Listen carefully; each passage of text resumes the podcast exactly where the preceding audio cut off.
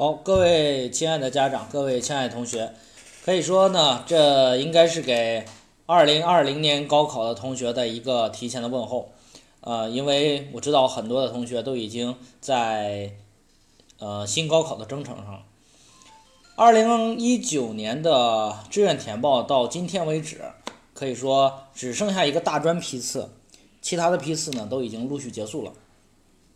那么在这样一个时间节点里边呢，呃，应广大的这个粉丝和家长们的要求，那么学友教育，呃，开始二零二零年的第一堂微课讲座。当然了，我们在十七号的时候还会有线下的沙龙面对面和讲座的这个面对面。呃，我们呃提前重规划的家长呢，可以和我们群里面的老师取得联系，然后呢，呃，酌情来过来参加。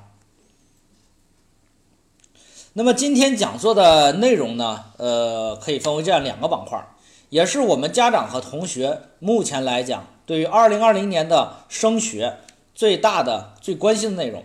哪两个板块呢？第一个板块是我们首先第一个板块的话就是，呃，二零二零年的高考升学，我们现在应该准备什么？如何才能做到提前规划、提前受益？那么早规划早受益，这个是我们很多家长关心的。第二个板块内容的话，就是现在很多的同学马上要开始新高三的学习。那么在整个高中阶段高三阶段，他的学习有什么特点？我们学生该从哪些角度去呃提升？未来高考考什么？这些都是我们家长和同学关心的问题。好，费老师呢，今天呢在这里给大家酌情关于这两个板块内容，给大家做一个非常仔细的、非常精细化的一个分享。第一，二零二零年我们的同学在高考的时候，呃，重规划。我们应该如何提前的布局？该从哪些方面着手？我们呃家长该如何去帮助同学？要想讲，要想了解这些东西的内容的话，那我们首先首先要先回顾一下刚刚过去的二零一九年的高考录取有哪些新变化，对二零二零年有哪些样的一个机会的一个启迪，这些是我们需要来一起探讨的。二零一九年的高招的录取变化呢，有这样的几几个问题点，大家呢可以拿好纸和笔，先记录一下，我们一起来探讨探讨。第一，就是从人数上，那么二零一八年的时候呢，高考人数是九十八点三八万人，这是河南省的高考总人数。到了过去的一年，二零一九年的高考人数居然达到了一百零六万人，就是。整个的高考总人数增加将近有九万人这么多，增加的高考人数对于我们同学来说就是增加的竞争对手，就是减少了我们录取的几率。也就是说，在无论是一本提前批，还是二本，还是高职高专，还是艺术类的同学，在每一批次上，你所面对的一些录取机会变少了，竞争人数变多了。在去年的时候的话，二零一九年的同学，呃，在高考的时候可能没有什么太大的感觉，但是真正等到录取的时候，这个竞争压力立马凸显出来了。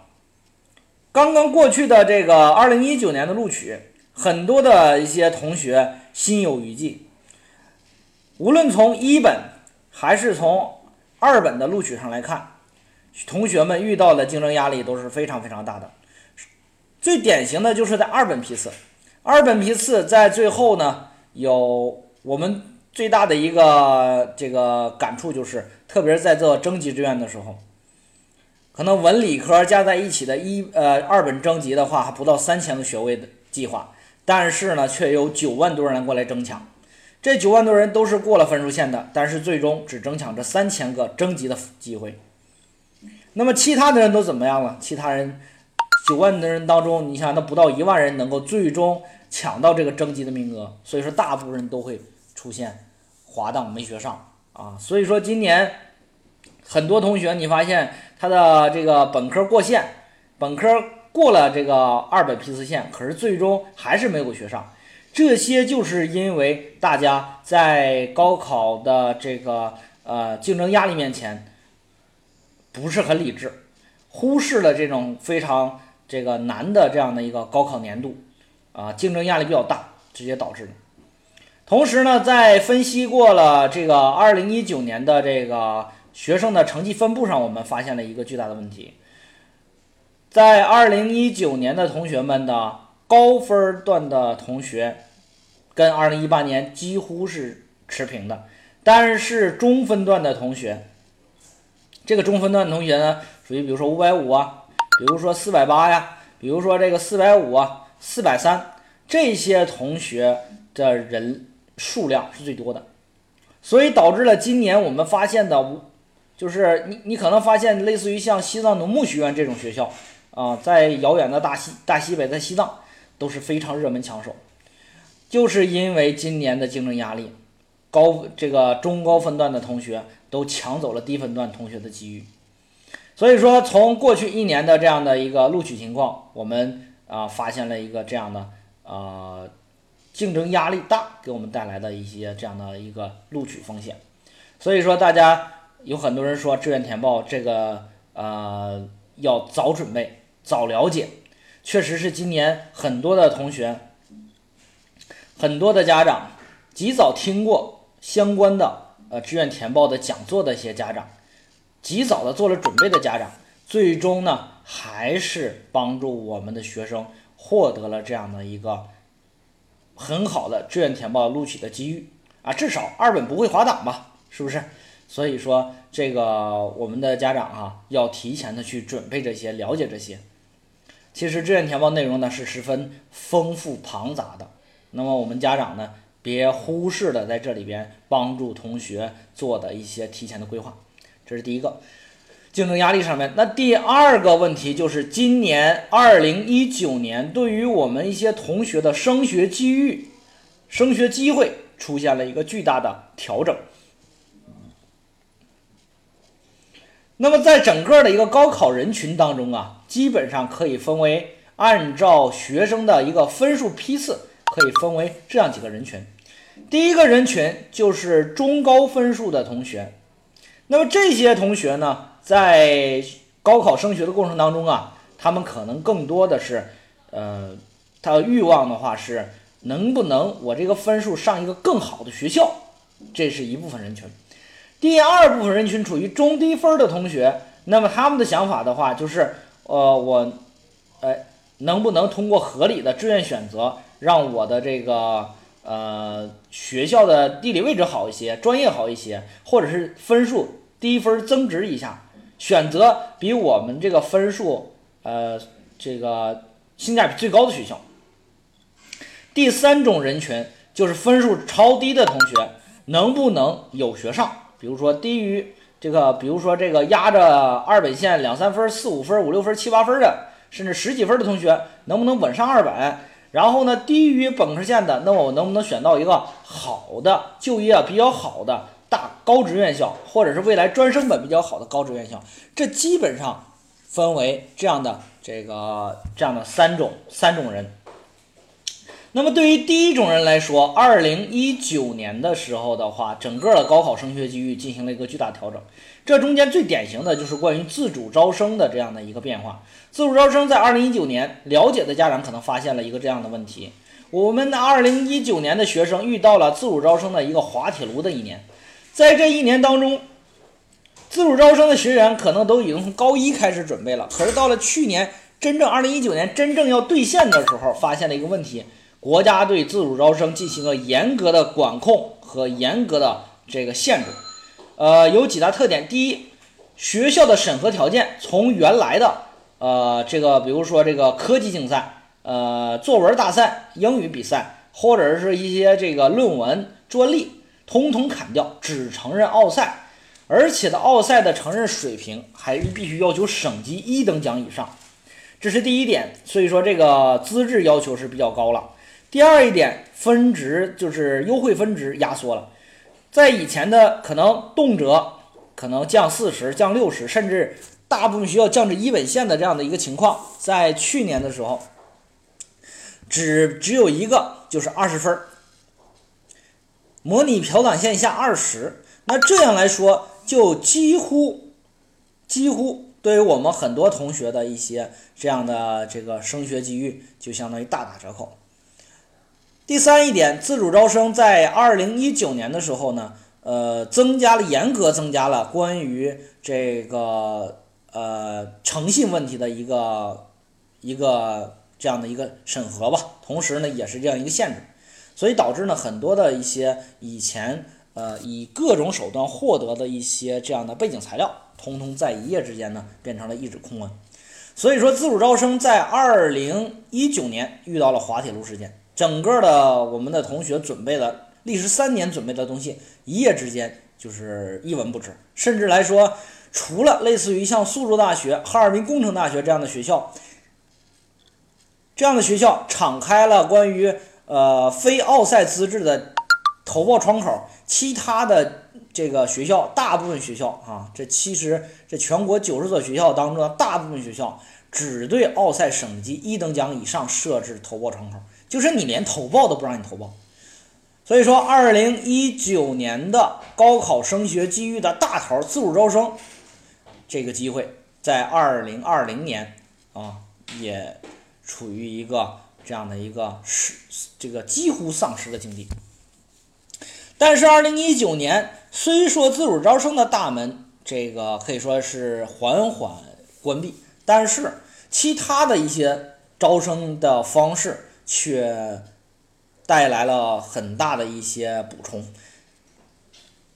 我们很多的同家长和朋友在二零一九年惊奇的发现，高校专项居然成为了二零一九年学校多元化录取的一个补强。这个高校专项，它的审核方式及投报方法与自主招生，呃，大同小异。而且相对来讲，很多的一些高校呢，在高校专项的这个计划当中，呃，复试阶段几乎取消掉了。也就是说，在过程当中呢，申报放宽，复试放宽。也就是说，在二零一九年的时候，高校专项成为了一个强有力的补强。那么，对于很多的一些这个具有高校专项资格的考生，这是一个巨大的一个呃优惠方式啊，机会选择。当然了，在这个过程当中呢，符合条件的学生毕竟少数，但是同时，河南省的综合评价学校却在悄然的升起。综合评价的这种方式呢？在整个的这个高考升学当中呢，逐渐的被认可，学校的数量在逐渐的放宽，而且综合评价是在提前批录取，那么它的录取与否也不影响正常一本的录取，呃，所以说对于很多同学来说，这是一个二零二零年重点关注的这样的一个录取方式，呃，那么综合评价的学校在二零二零年，我觉得河南省呢还会逐渐的放开。呃，因为综合评价的学校呢，相对来说呢，不是特别看重学生的奥赛成绩，因为他没有要求奥赛，所以说，那这样来说的话，对于我们一些中高分的同学，就是一个低分上好学校的一个又一补强机遇。除了这个之外，港澳院校在二零一九年也成为河南省考生中高分的同学的一个中分或者是中低分的同学的一个追捧。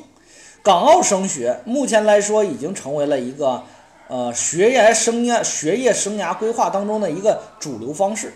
那么港澳升学，因为啥呢？我举个例子，比如说类似于像香港浸会大学和香港岭南大学这种学校，在亚洲排名，呃，港岭南排六十，港浸会呢排九十八。那这种学校呢，类似于像港，呃，比如说岭南吧。那这在和呃跟国内的学校对对称的学校呢，基本上就是武汉大学。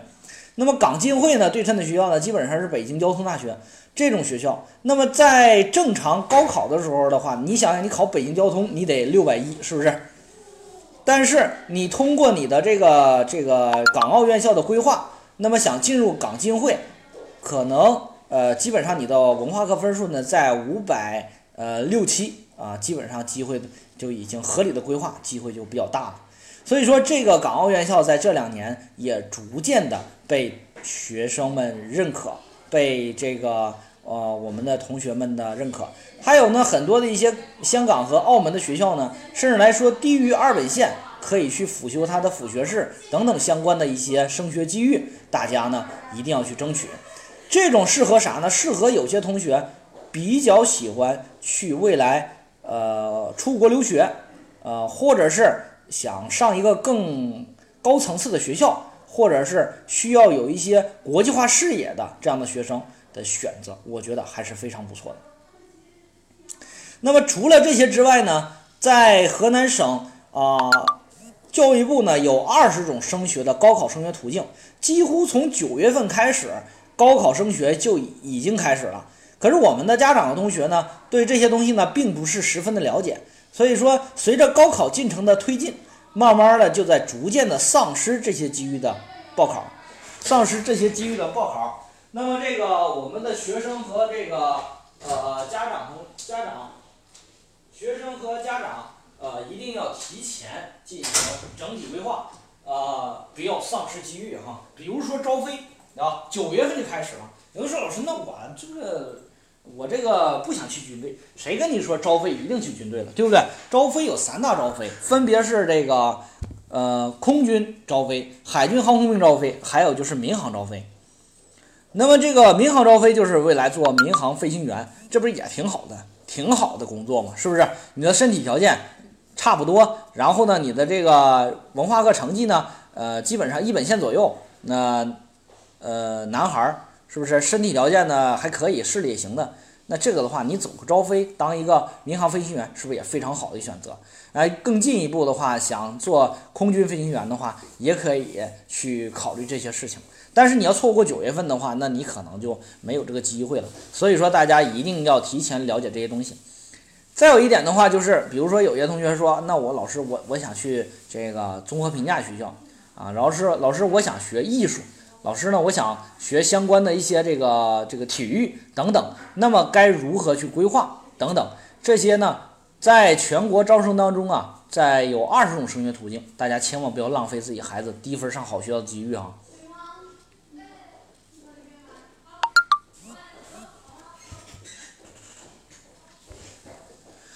呃，在整个的这个二十种升学途径当中呢，还有很多很多的这个机会。啊，包括呢，你像很多低分同学，呃，比如说呢，想就分数不太高，那我还想上一个好大专，呃，就比如说现在就一百多分吧，啊，二百分左右，或者是呃三百分以下，这些同学呢，可能你正常高考的时候你考不到一些好的大专。你比如说我举个例子哈，你像这个，你像铁路职业技术学院这个学校，你要是说正常高考哈，理科你没有一个二本线啊，基本上选不到铁职的好专业。就算你这个上到铁职，你也得要有一个二本线下四五十分这样一个成绩。那也就是说，你得达到个三百四五左右，你才能够上铁职。呃，你想想，你要三百四五，你就目前来说，你有没有这个能力？那如果没有啊，要想上好大专，那你就要提前去准备高职单招啊。然后呢，因为这个的话，相当于在高考之前提前锁定。呃，优质大专的一个机会，所以大家不要浪费这样的机会哈。啊，那这个的话，具体该如何？因为高职单招的话，它高考的形式、考试的形式跟高考不一样，它考的是通识策论，所以这些东西的话，还需要大家提前的去规划啊。那这个的话，该如何去规划？请和这个群里边的老师取得联系，老师会给你详细讲解啊各个学校的一个招生情况。啊，该如何去稳稳当当的进入到一个好的高职院校？比如说河南司法、河南检察，是不是河南交通啊？这个河南艺术啊等等这些，河南建筑、河南经贸啊，这些都是比较好的高职院校，未来的就业环境、就业前景都好过很多本科院校。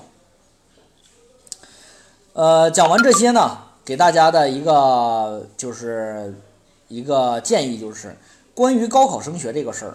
其实呢，从现在开始就要操心这个事儿了，因为随着学生们的开学，那么高考高三冲刺就开始了。同时，我们家长呢，在同学们在进行学习的阶段呢，我们家长呢还要进行这个呃升学规划的选择。所以说，我们家长呢要知道，你浪费的不是时间，你浪费的是学生的升学机会啊！这个大家一定要清楚！啊别到时候我我遇到太多的家长和学生了，老师，高考结束了哈，都高考结束了，老师我们要报军校，我看这孩子。这眼镜啊，都比我这都厚啊！眼眼睛啊，眼镜都有四百多度。我说孩子，你报军校你咋报啊？没事，老师，我这个刚高考刚结束，那我还能做手术。我说你这可你这个可开玩笑了哈！这个你就觉得你你你你觉得别人检查不出来吗？是不是？军检是非常严的。他老师没事儿，人说了可以做这个激光手术，说第二天就能下床就能恢复正常。你要知道，你高招体检的时候，在三月份就已经高招体检完了。你那个时候的视力都已经登录档案了。你现在的视力居然啪干到五点三，你觉得别人傻吗？他都知道你是咋回事儿，对不对？人家是军检的这个标准上直接写的是，准分子手术要在半年以上，而且无视力反弹。这种情况下才能够通过非常严格的军检。你现在跟我说你高考结束，那都六月多少号？六月八号了。你现在跟我说你要做手术，你要参加军校，你这不是开玩笑吗？对不对？所以说早规划才能避免这样的尴尬事情的发生。还有的同学那就更搞笑了，老师，那我这个我想那个呃呃就是进港去去香港学校。然后我一看，这都高考结束了，我说你这你你来不及了，这为啥呢？因为香港很多的学校呢，它从，呃，几乎从十二月底就已经开始进行陆陆续续报名了，因为它采用单招的方法，它可不是跟高考同时间录取，除了中文和城市之外，其他都单招的方法，你错过那就错过了哈。等到你高考结束之后再考虑这个事儿，晚了，这彻底晚了，已经没这个机会了，对不对？包括呢，还有综合评价学校，有的去年有个孩子更搞笑了，老师。我听说今年的北京理工大学和莫斯科大学两个人合办了一个，合办了一个北理莫斯科。那这个学校的话，那正常正常招生嘛？那我们想去深圳，对吧？这个学校挺好，北理工也不错。那我想报。我说你这孩子，你都多家长，你都几月份了？那都六月十五号了，对不对？这北理莫斯科，他综合评价早都结束了，你再参加，你咋参加呢？你没有资格，你怎么报考呢？是不是？所以说这个，别错过机遇哈！经常我跟家长说，这个就跟理财一样的，理财有句话叫“你不理财，财不理你”，是不是？还想发财还不理财，你这不是开玩笑吗？你还想有个好的升学机遇，你还不提前准备，你这就这就是开玩笑，对不对？所以说，提前规划。对于你来说只会受益啊，不会这个有有这个后悔啊。提前规划哪块不懂的，和群里边老师取得联系。如果再不懂，那么来到我们的线下，我们过来一起探讨一下。这是我咱们一起探讨的关于这个高考升学的机会的问题和提前规划的这样的好呃好处和优点。接下来呢，我们谈一下呃高三这一年该如何的学习哈。我们的同学目前来说，我们的同学和家长在整个的这个呃接下来的学习过程当中啊，我们家长和同学现在呢缺乏的一个是一个关于未来高考的一个宏观的认识。呃，费老师呢带过八年的学生了啊，这八年呢都我不是说教文化课的，这些学生呢都是高考升学八年走过的学生。这些学生呢，大部分的学生呢。都是在高考刚开始入学的时候，高中高三入学的时候，没有一个很好的这样的一个规划和学习方面的经验啊，就蒙着学，干嘛呢？就觉得哎，只要老师完成交代的作业完成了，这就是努力了；只要每次考试啊，我都在投入了，这算努力了。其实你这都是假努力。为什么呢？因为目前来说，我们的学生高。高二结束，进入高三，我们的学生到目前为止，你连高考考什么都不太了解。我经常给很多的同学去讲一个道理，什么道理呢？其实高考这件事儿，这个俩字儿，对于每个人来说，天天挂在嘴边儿，可是有谁真正的来讨论一下，或者是了解一下高考它到底考什么？到底要求这样的学生具备什么样的能力？到底什么样的学生才能够在高考的过程当中轻松、呃仔细、有目的性的完成高考的任务？到底怎么学才符合高考的口味，也就是能考个高分？没有人问过这样的问题。我们的家长和学生只会一味的就觉得，哎，哪科弱补哪科，哪科差补哪科，就觉得只要投入时间，我就能学好。其实这些，在你高一高二的时候是管用的，可是到了高三，这些事情都不管用了。你会发现有一个很大的问题，什么问题呢？你会发现有些同学，他越努力，他越郁闷，他越努力，他的这个啥呢？他成绩下滑的越厉害。哎，所以说回过头来，有些同学开始反思了，就觉得啥？老师，你看我经常有这样的一个误解，什么误解呢？就是啊，这次考试我不是很在乎它，我却能考个高分。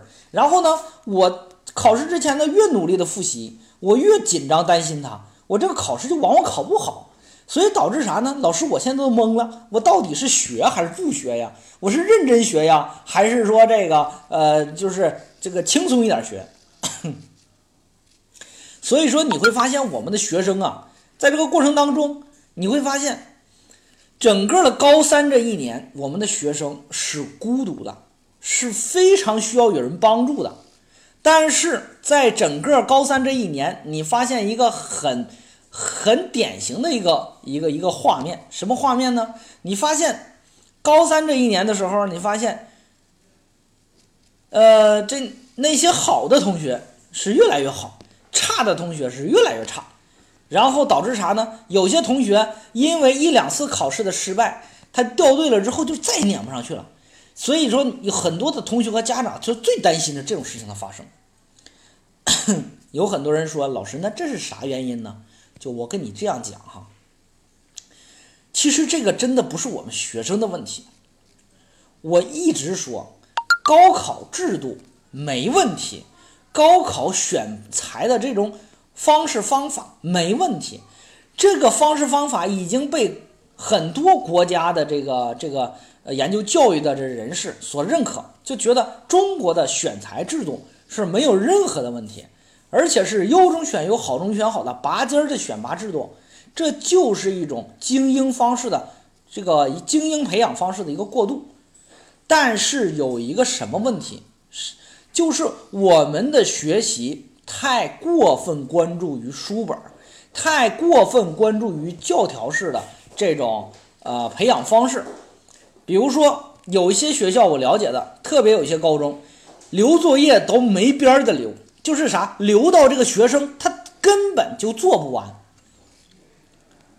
就一留可以恨不得留半本儿，就是一留留半本儿，说第二天要讲，其实真的他讲吗？他不讲。但是呢，今天作业没做完，第二天作业又来了，第三天做没，第二天没做完，第三天又来了，就这种填鸭式的做作业方式，所以说逼着很多同学呢要熬夜开夜车，开夜车也做不完，就直接导致啥情况？导致了 只注重了这种，呃，这种盲目的这种教学方式，却忽视了学生们的学习层次的分层，就导致啥呢？那些学习好的同学，他能够轻松的应对；那么学习大部分学习中等或中等偏下的同学，就逐渐的被甩下来掉队。可是你又回过头来发现一个咱们中国的这样的一个这个高考的这样的一个教育模式，高考的教育模式是行政指导的教育模式，就是啥呢？就是我们的老师，他考核他的指标就两个，一个是他的有没有。清华北大有没有 C 九？有没有优质院校的苗子？这是第一个。第二，它的一本升学率，一本的上线率有多少？基本上就是这两个指标。好，那么就直接用这个成绩，就直接卡出来一个东西，什么东西呢？就是这个老师只每一天他的眼里边只有你没有他，啥意思呢？就是他的眼里边只有那些这在这个范围之内的学生。那么在范围之外的学生，他就照顾不住了，那么他也不管，也就是说，基本上也就放弃了后边那些同学的培养，直接就按照这种拔尖培养、拔尖选材的方式然后呢，只注重这些优质学生，所以就逼着啥呢？哎呀，逼着这个学生们都在盲目的去效仿那些高分同学的学习方式和做题方法，但是真正中等偏下或中等一些学生的这个基础毕竟太差，那就直接导致了。基本上从刚开始高三一开始，这些学生就在逐渐的掉队，逐渐的掉队。所以说，同学，如果你在整个高三开学的时候没有给自己制定一个清晰的这样的一个学习方式方法的话，那么你将会是成为被放弃的那一批人里面的一个。那么，如果是这样做的话，那么你将会发发现，那在整个的学习过程当中，你越努力。越越不行，越努力，你的效率越低。你的你只重只注重填鸭式的教学，然后呢，忽视了呃吸收和积累，那么你整个的就成了啥呢？就成了一个一个大白钟，对吧？每一天就知道傻着跟您转圈转圈转圈转圈啊！真正你现在是几点钟，你自己你都不知道啊！你自己的什么水平你都没没没体会啊！就天天就这样，然后转下来啊！一年转完了之后，一考考成绩，呃，很差。所以说，同学们，你首先要了解你高考到底考的是什么。你根据你这些东西的回头倒推，你真正来判断自己的这种高三的学习，你该如何的开展啊？如何的去让自己立于不败之地啊？费老师呢，首先在这里边。由于时间的问题，那我只能给你介绍一部分的学习方法和学习经验，特别针对于中等和中等偏下的同学啊。那高分的同学，那我在这里的话，可能我给你交代的方法就可能不太适合你。但是中等偏高、中等、中等偏下的同学就比较适合你们了啊。什么呢？第一，你首先要了解你未来要面对的这个对手是谁。首先，很明显，你的对手就是六月七号和六月八号。就是这次高考，这就是你的对手。好，我们分析一下这个对手。好，要求你具备什么样的能力？我们就分析一下这个对手是个什么样的特点的一个人。高考每一年都举办，那么高考你会发现一个问题：出过这么多年的卷，这么多年的题，它不可能有没有出过的题型了。也就是说，你面对的这个巨人。它基本上，它出的题型都是往年的一些真题的，包括市面上一些真题的玩命的变形演化，因为考纲没变过，所以说没有超纲的范围。那么你就会发现一个问题，它要求你具备的，既然考纲没变化，也就是不能往这里边加新的内容，也就是说知识点不能往里边挖深，知识点不能挖深的情况下，那就必须逼着这些考试出题的人要把知识面。要把它放宽，就是把这个面儿放宽，同时要求你的对于知识点的理解要加深。所以说就导致啥情况？你对基础知识的掌握和分析理解的能力一定要达到很高的高度。所以说同学，这就出来了。高三第一阶段的九月份到十二月份的这一次这个定位考试之前的这段时间里边，你的重点工作任务就是基础知识的。夯实以及你的知识面的补补齐，知识面补齐，你的知识面一定是非常完美无缺的啊！你别指望着等到一月份的二月份的时候，已经是专题提升的时候，你这个时候再去翻书找你的知识点的一个欠缺，你到那个时候就已经开始慢一一下就落下来了。所以说，你的十二月份以前的学习目标就是不断的把你的这个知识点、基础知识去夯实补齐。啊，有的人说忠实于你的这个课本，我觉得呢这个也不为过啊。但是呢，每个学校都有教辅材料，我建议呢忠实你的课本，同时忠实于你的一本教辅材料就可以了，不要盲目的做野题和盲目的做一些这个这个超纲题，没有太大的必要。这是第一阶段，那么你这是你的这个对面这个巨人要求你要具有的。第二个就是，呃。要求你有什么呢？有这个一个很好的考试心态。什么考试心态呢？就是我遇到了过去几年遇到了同学当中，最大给我最大的感触就是同学们太缺乏一个很好的这样的一个一个发展的一个一个高三高三的心态了。我告诉你哈，同学，你高一高二再牛逼没有用啊！我告诉你，你再牛逼没有用，为啥呢？你会发现到高三的时候，你会发现原来那些你看不上眼的啊，没有你学习好的，这个慢慢的通过考试，他一下一下全跑你前面去了，这是很典型的现象。为什么呢？因为整个高三的这个对于基础知识的要求高度，以及对于知识的灵活掌握和分析的能力，以及对于你的这个这个踏实程度，还有就是对于你的这个错题的纠错的一个态度，对于考试的要求和心态，是你高一高二的总和的二倍。你发现了没有？所以说，这是一个完全全新的阶段。你不要再躺在你高一高二的这样的一个功劳簿上再装大爷了，没有用啊，没有用。你不调整你积极应对，你调整你的心态的话，高三掉队很正常的一个事情，高三落后很正常一个事情，我见到太多了。所以说，同学你要调整好心态。高三和高一高二是完全不一样的两个阶段。到了高三之后，这个时候你会发现，高一高二那些同学藏着掖着。还有那些同学，呃，这个不是很努力的同学，到这个时候都认真了。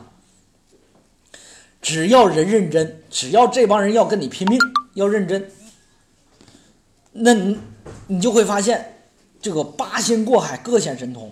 你会发现那些同学以前你发现，呃，很一般的同学，都变得是大神一级的人物。所以说，同学你千万要调整好心态啊，调整好心态。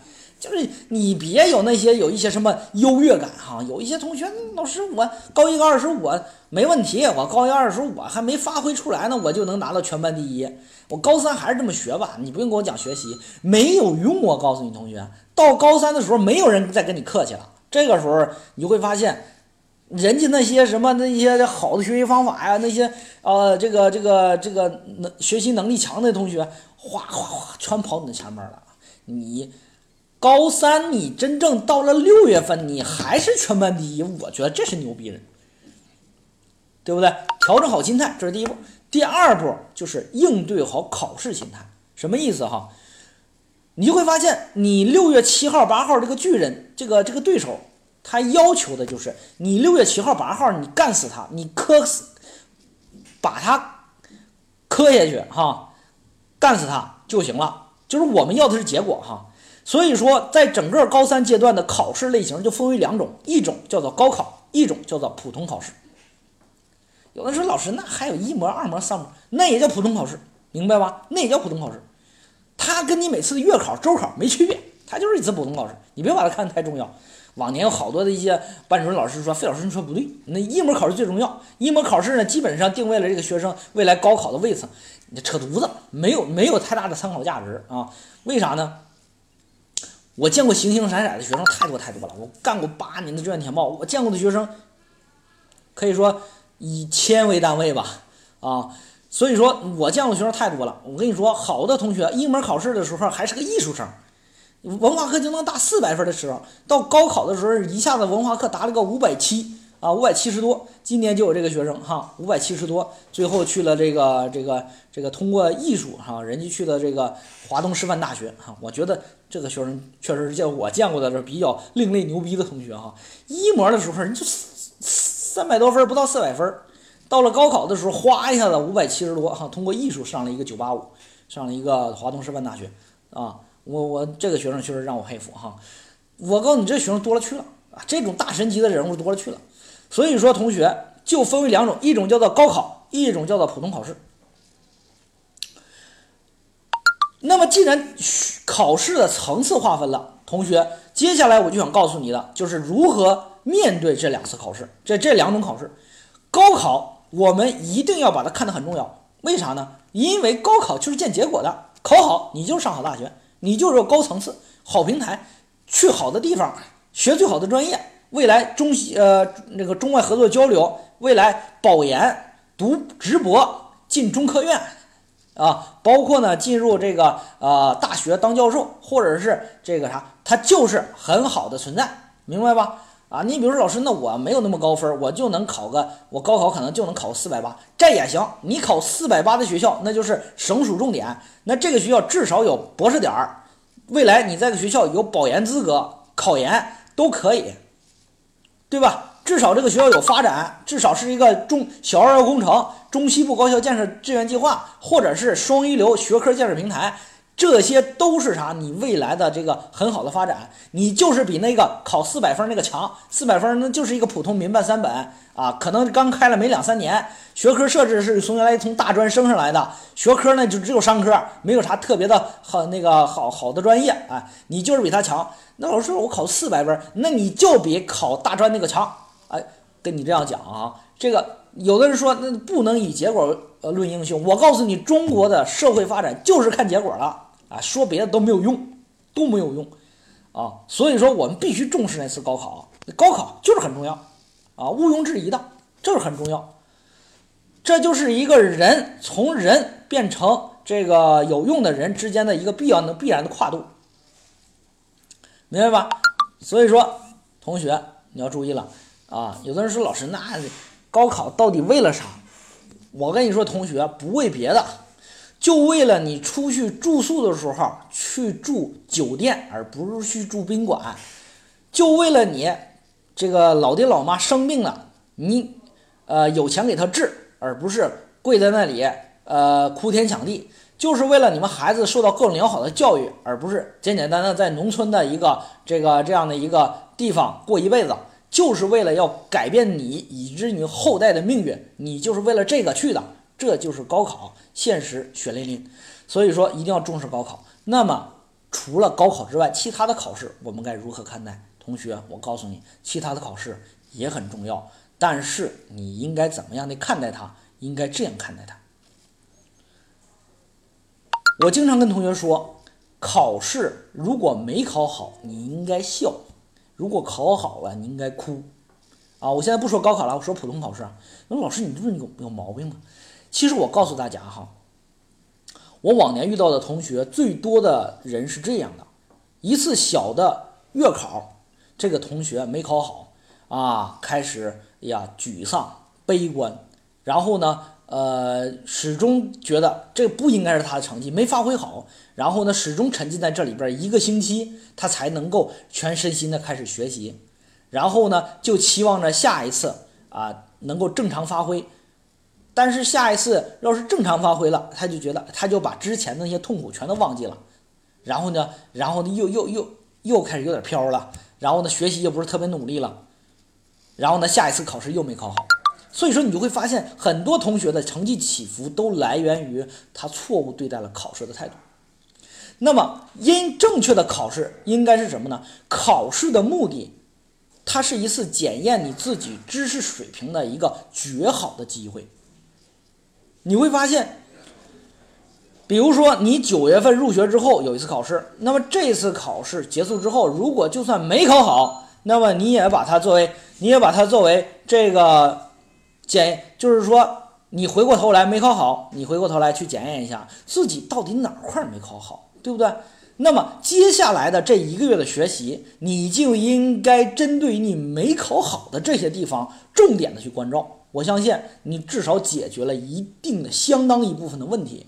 那么接下来在下一次考试的时候，就算是出现这相关的问题了，你也能够一次性把它解决掉。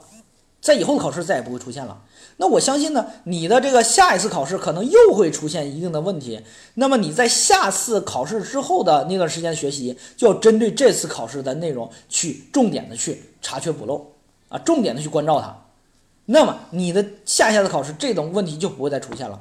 那么你就会发现，它是一次一次的试金石和检验的标准。那你就会发现，你要是这样的话，你就会发现你的学习和考试的过程当中，你就能正确的看待它。我说为什么说你考试没考好，你应该笑？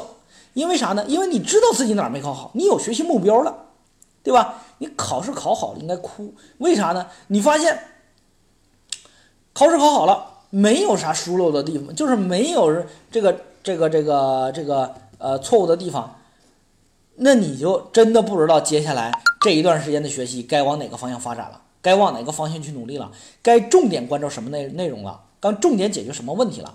如果是这样的同学，你是不是该哭？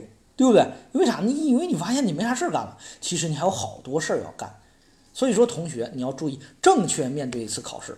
当你这样做的时候，你会发现你每一次的考试都是在逐渐上升的一个过程，那你的成绩就会稳步上升，对吧？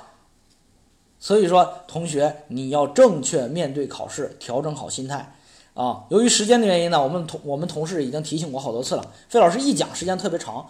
啊，今天呢就给大家分享到这儿啊。如果大家在学习的过程当中有什么需要费老师帮助你的，包括心理状态的一些疏导哈，确实高三这一年呢心理的一个变化，我呃真的是需要有很大的一些帮助哈。今天上午我给一个学生啊学习方法这块呢是个文科生，做了一个小时的这个辅导，这个同学呢发现呢就是给我反馈的信息的话，就是确实这些东西老师不会讲。